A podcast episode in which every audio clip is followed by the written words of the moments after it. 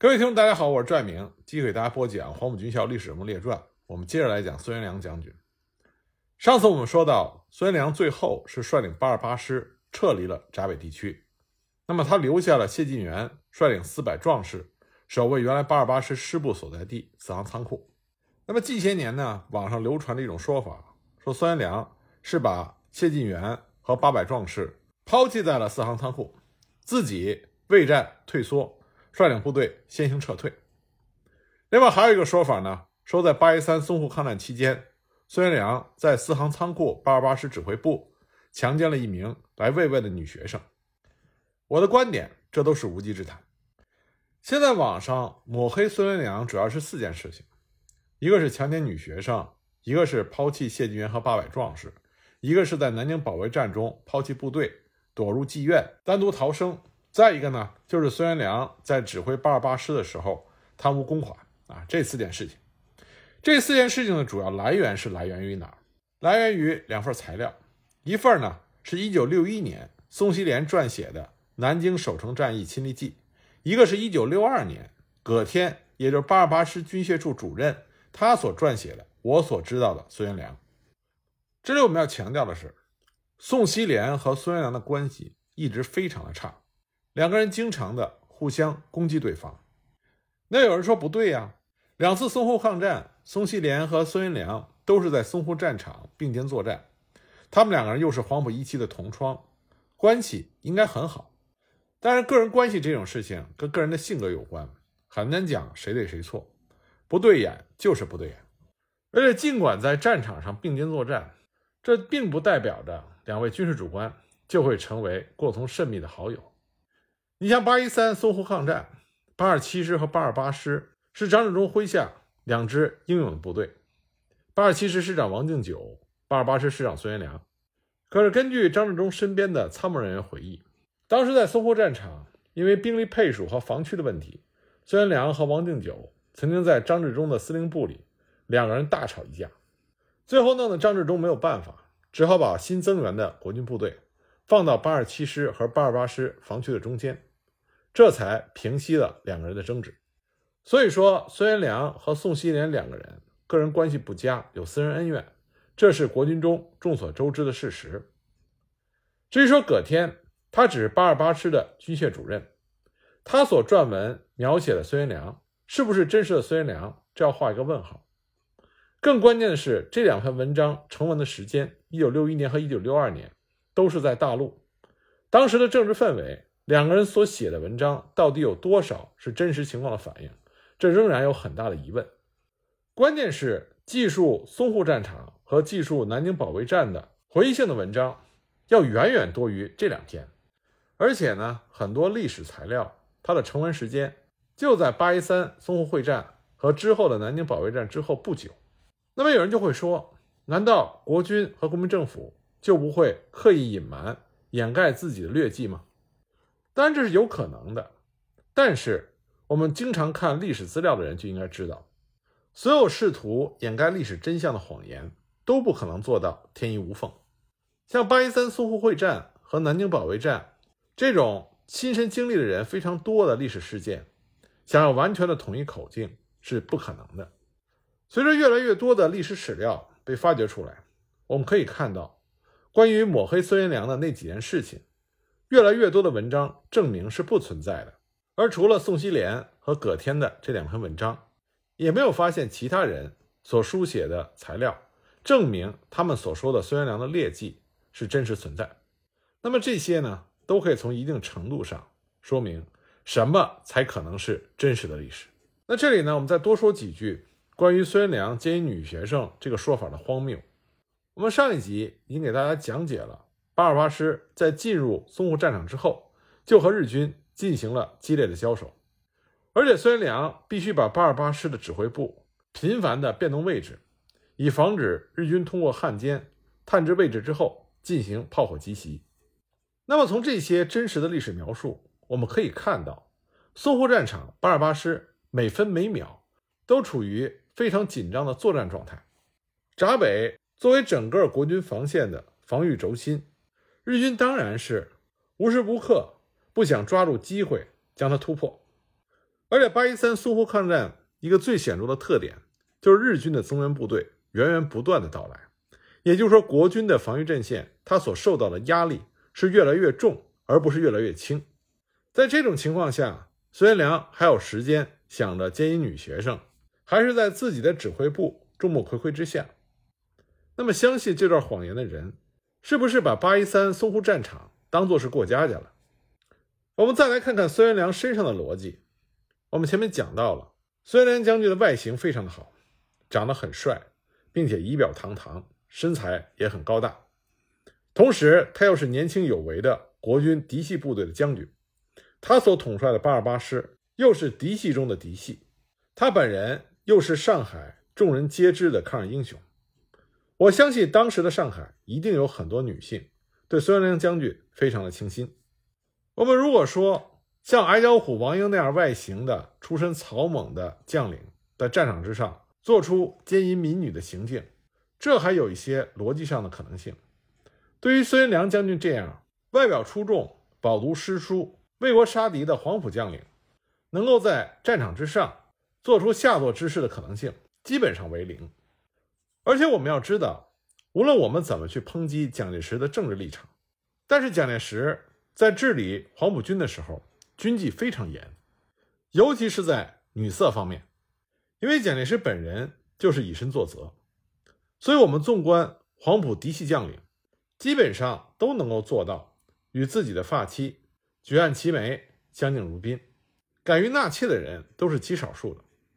如果孙元良敢在自己的司令部里公然奸淫女学生的话，那么他不仅是拿自己的仕途来冒险，更是打算不要命了。因此，这种说法在逻辑上根本就站不住脚。那么，在葛天的文章中，连这种完全站不住脚的荒谬说法都可以出现，那他整篇文章的可信度自然也就不高了。那么，再来说说关于孙元良抛弃谢晋元和八百壮士，自己率先逃命这个说法的荒谬性。实际上，关于八百壮士，孙元良在淞沪抗战之后就已经留下了历史材料。说明八百壮士的由来，在文章中，他提到，一九三七年十月二十六日，大场阵地失陷，迫得国军于当夜从第一线转移到沪西。十一月十二日，再向后方总退却。十月二十六日清晨，上海战区国军最高指挥官顾祝同打电话给孙元良，电话中说，委员长想要第八十八师留在闸北，死守上海。你的意见怎么样？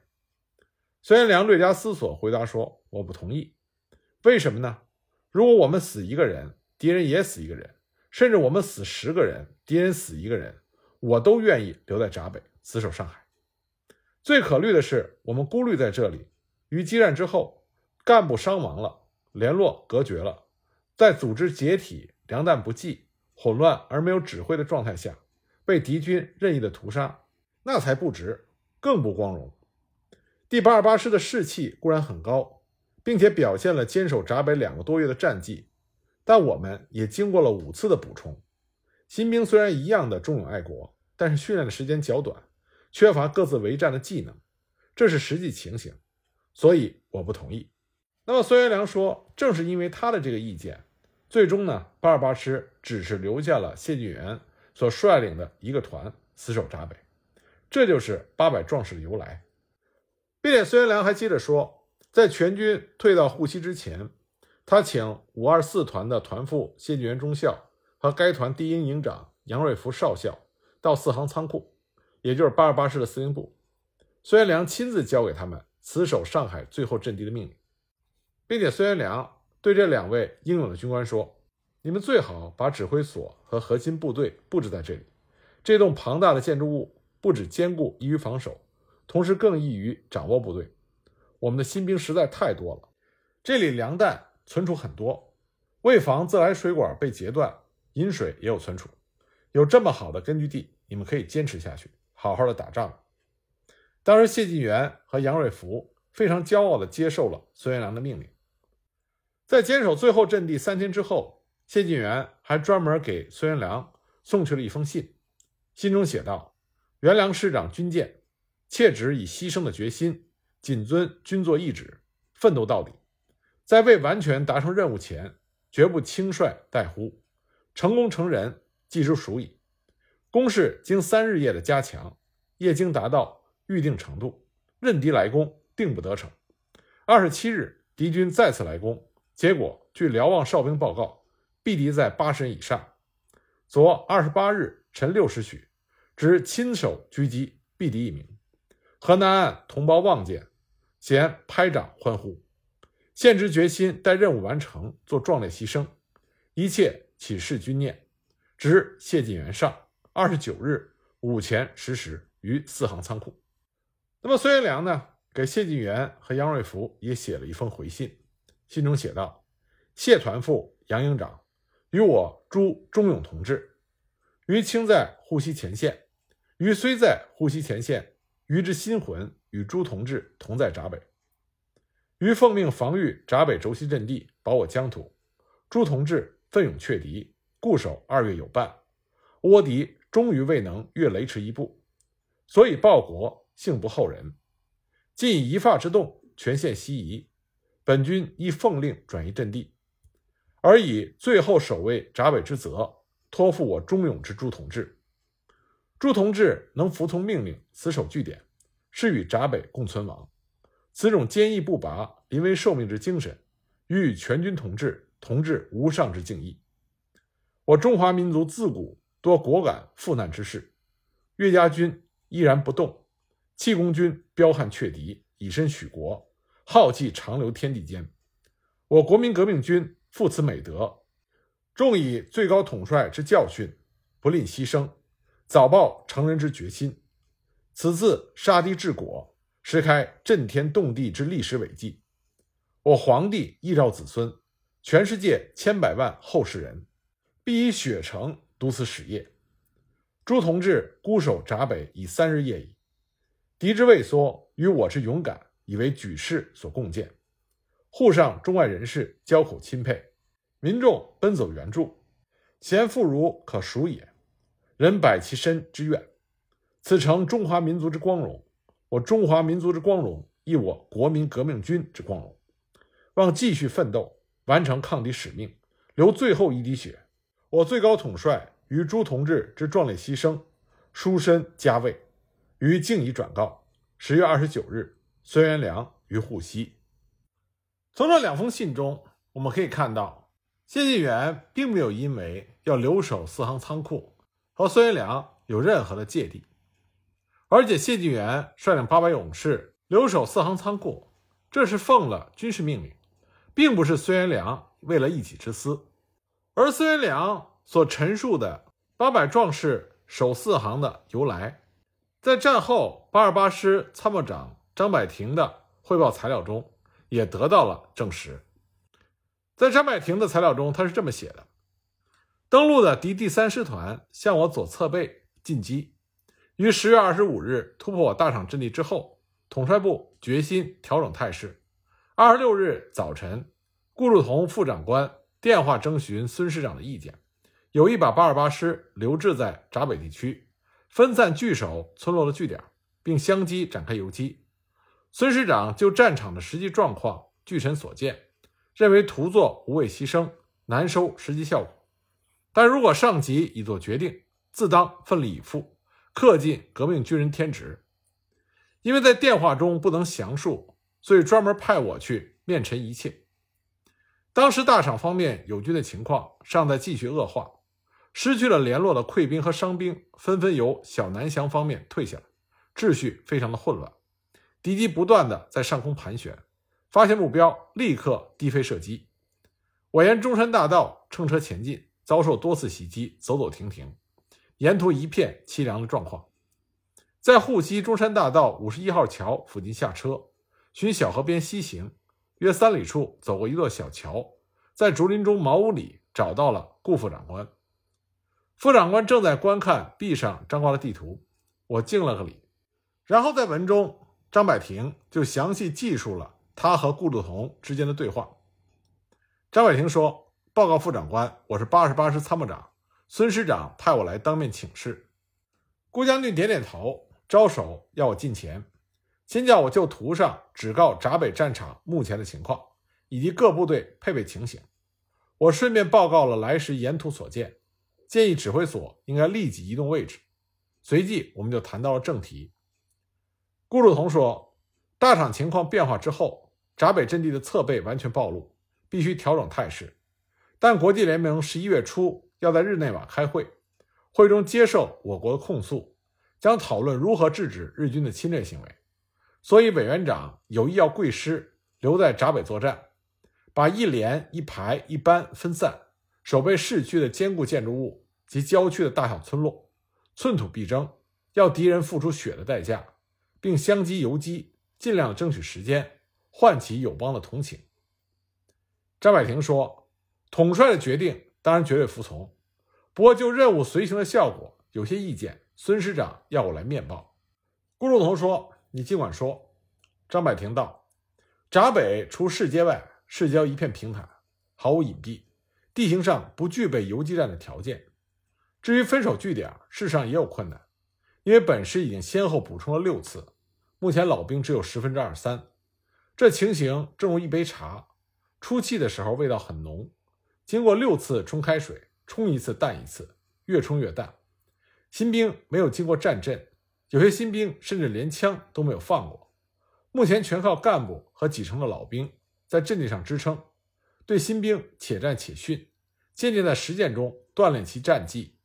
在各级干部层层节制的掌握下，以及老战士的带头之下，尚可保持战斗体系。一旦分散配置，则维系力量顿告消失。期望发挥各自为战的效果，恐怕难之又难。顾祝同沉默了一会儿，点点头，然后说：“那么你们准备怎么来实践委员长的意志呢？”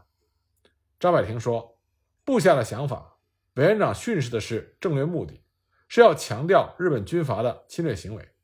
上海是一个国际都市，中外视听所及，要在国联开会时把淞沪战场的现实状况带到会场去。既然如此，似乎不必要硬性的规定兵力，也不必拘泥何种方式，尽可以授权担当部队，斟酌战场的实际状况。”来做出适当的措施。顾祝同说：“你具体的说说看，究竟采取何种方式，留置多少兵力？”张百庭说：“依部下看，留置闸北守备最后阵地的部队，兵力多是牺牲，兵力少也是牺牲。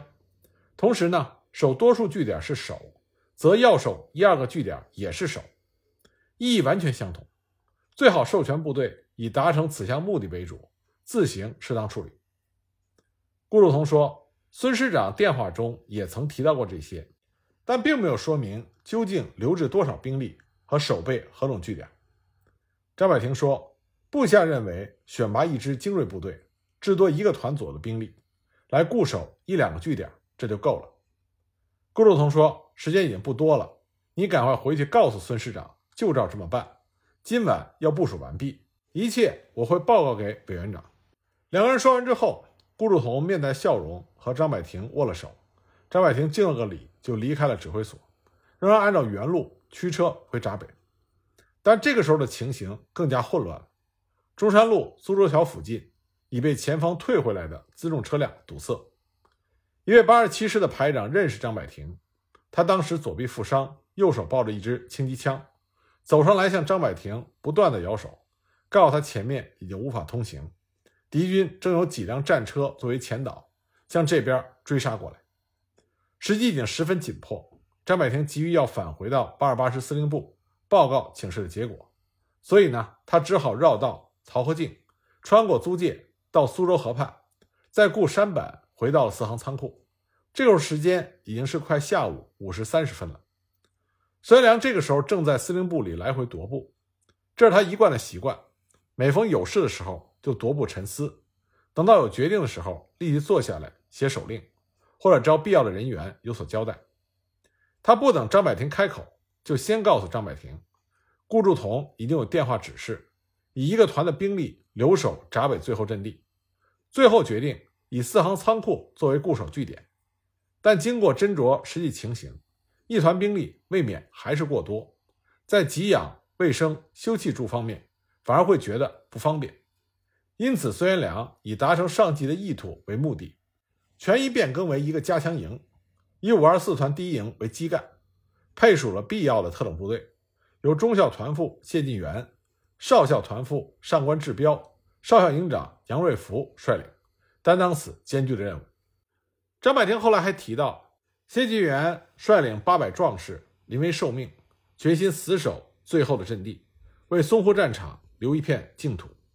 他们豪气干云，誓言要流尽最后一滴血，射完最后一粒子弹，与四行仓库共存亡。这八百壮士来自于五二四团，当时谢晋元是五二四团的团副。按照国军的编制，一个团除了团长以外，还有中校、少校团副各一人。中校团副也就相当于副团长，这就是谢晋元的职务。五二四团的团长是韩宪元上校，广东文昌人。黄埔军校三期，后来在南京保卫战、雨花台壮烈殉国。谢晋元本来并不是五二四团的团副，他是旅部的参谋主任。原来的中校团副叫做黄永怀，也是英勇善战。不过在巡视第一线的时候负伤入院，这才让谢晋元同级调任。我们之前讲豫中会战的时候，实际上提过黄永怀将军。黄永怀将军后来在豫中会战。守备新政的时候，担任副师长，城池陷落，他负伤昏迷，在日军押运他的途中苏醒，他抢夺了押送他的日军士兵的刺刀，刺伤日寇多人之后被杀，壮烈殉国。所以说，五二四团出来的没有一个是孬种。但八二八师转移到沪西之后，八百壮士在四行仓库坚守阵地，孙元良始终是关心八百壮士的情况。三十八八师在苏州河南岸据守丰田沙场、北新泾、周家桥一线，继续和日军隔河对战。那么孙元良专门派出了他的参谋长张百廷，到了法租界某地，专门负责和四行仓库的孤军进行联络。那么在八百壮士坚守到第四天，也就是十月三十一日的时候，国军统帅部认为已经达到了预定目的，所以应各方之请，命令孤军撤离。当然，四行仓库四周东北西三面环敌，唯一可以撤离的路线只有越过苏州河，通过租界到沪西归队。但是四行仓库的守军正在战斗中，他们根本没有办法去筹划和准备撤离的路线。一连串的细节都是孙元良命令张百庭在外部与各方进行接洽和磋商的。张百庭当时先去找了上海市的秘书长于鸿钧。因为市长吴铁城因为有新的职务，已经去了南京。那么接着呢，张百庭就去找警备司令部的杨虎将军，因为他和杨虎是士官学校先后的同学，一向很熟。杨虎呢，又找到了公共租界外国驻军的英军司令司马莱特，就这样几个人在杨虎的寓所进行了商谈。那么参加的还有一个人，就是八十八师的副师长冯胜法。一见面，英军的司令司马莱特就跟冯胜法说：“八十八师呱呱叫，顶好。”并且他表示：“我的部队与贵师的官兵数月以来隔河相望，我们已经是好朋友。四行守军撤离的时候，我自当全力支持，负责掩护。不知你们要我怎么做？”张百廷当时就提出：“目前日军正在四行周边向我孤军围攻，撤离的唯一路线只有越过苏州河。”经由租界到沪西归队，首先要通过贵军的警戒线，行动程序必须密切的协定。再则，日军在国听路方向设有机枪阵地，并且有探照灯，封锁着四行后门的北西当路。行动的时候需要得到贵军的掩护，方能顺利通过。还有就是通过租界的时候，需要有相当的交通工具，请准备提供。冯胜法当时就强调。孤军撤离绝不是战败退却或者逃跑遁走，而是应友邦的人士请求奉命撤离。此点需请司马莱特将军特别的了解。之后呢，大家又商谈了撤离的程序和有关细节，包括彼此的联络方法、对日军机枪阵地及探照灯的压制等等问题。会谈之后，张百廷立刻就给孙元良打电话，说明了协调会谈的详细经过。之后呢，到了约定时间，张百廷又和谢晋元通电话，告诉他来了命令，准备今晚撤离。谢晋元当时极感惊异，并且非常激动，声言说：“全体壮士早已立下遗嘱，誓与四行阵地共存亡，但求死得有意，但求死得其所。请参谋长报告师长，转请委员长成全我。”那张百廷和冯胜法轮番的开导，谢晋元、上官志彪、杨瑞福也是交替接电话，态度十分坚决。在电话中隐隐听到他们已经激动的声泪俱下。最后呢，张百廷以坚定的语气告诉谢晋元：“你们成人取义的决定固然十分钦佩，但这是最高统帅的命令，我是命令的传达者，军人应以服从为天职。打日本鬼子的机会非此一时，今后可能还有比坚守四行仓库更重要的使命，等待你们去担当。如果你们违抗命令，那你们的勇敢与牺牲就成为了匹夫之勇，而没有意义了。最终呢，谢晋元顾全大局，接受了命令。当天晚上，孤军撤离的时候，司马莱特将军亲自在新垃圾桥旁指挥。当时日军的探照灯照耀如同白昼，英军由桥头的碉堡中使用小钢炮连续猛射，将其击毁。但是因为日军的机枪实施的是标定射击。所以，孤军在冲过北西藏路的时候，仍然有很多人受伤。杨瑞福营长的左腿也被击中。也是同一天晚上，张百庭到沪西向孙元良报告了处理经过。孙元良叮嘱他在次日凌晨率领一部分事务人员到达法租界的边界附近，准备孤军到达之后为他们处理一切的问题。可是没想到事情发生了变化。八百壮士通过新垃圾桥之后。租界当局要收缴武器，当时全体孤军情绪激昂，声言武器是军人的第二生命，不能离手。他们宁愿重返四行仓库，继续固守到底。僵持了数个小时，情形极为紧张。张百廷久等孤军不到，心知发生了麻烦，所以就驱车赶到了新垃圾桥。看到这种情形之后，就劝阻谢晋元暂时忍耐。同时，租界的在场人员也立言，这是租界的规定。只是替孤军代为保管武器，当点名数量、出具收据，绝非是缴械可比。这样情势才告平息。孤军登车送往预定的地点。张百廷马不停蹄，立刻就去找杨虎司令。杨虎打电话给司马莱特，指责他背信。他这才知道，不是英军故意作梗，而是日方向租界的工部局提出了严重的抗议，威胁租界当局。如果准许孤军通过，那么日军也将开进租界追击孤军，这使得租界当局不得不苟且应付。那么，为了租界当局轻诺食言，受日方的威胁，拘留我八百壮士，国民政府曾经责成上海特派员公署提出了严重的抗议。但是租界当局慑于日方的蛮横，不敢释放孤军归队。但另一方面，日方还要求引渡孤军，不过。租界的工部局同样可以拒绝。就这样，八百壮士寄留在孤军营，经过了四年多的岁月，他们在谢晋元将军的领导下自强不息。虽然被解除了武装，但是却加强了精神武装。那八二八师于十月二十六日转移到沪西之后，由后方赶到的税警团孙立人部加入到战斗序列，在丰田沙场、北新泾、周家桥一线，沿着苏州河南岸占领阵地。继续与日军奋战，隔河相持。那么沪西市郊是一片旷野，既没有地形可利用，也没有建筑物可以依托，唯一的障碍只有苏州河。但是河宽仅约百公尺，越往西越狭窄，到了周家桥附近只有三四十公尺，障碍程度有限。而且呢，工事构筑的时间比较短，作战极为艰苦。白天敌机不断的盘旋，地面活动困难。所幸八二八师的官兵。用命隔河战斗，阻挡住了日军。支持到了十一月十二日，已经达成了掩护友军转进的任务。同时呢，日军第十军于十一月五日在杭州湾登陆，已经推进到了松江附近。八二八师的侧背感受到威胁，所以奉命向西转进。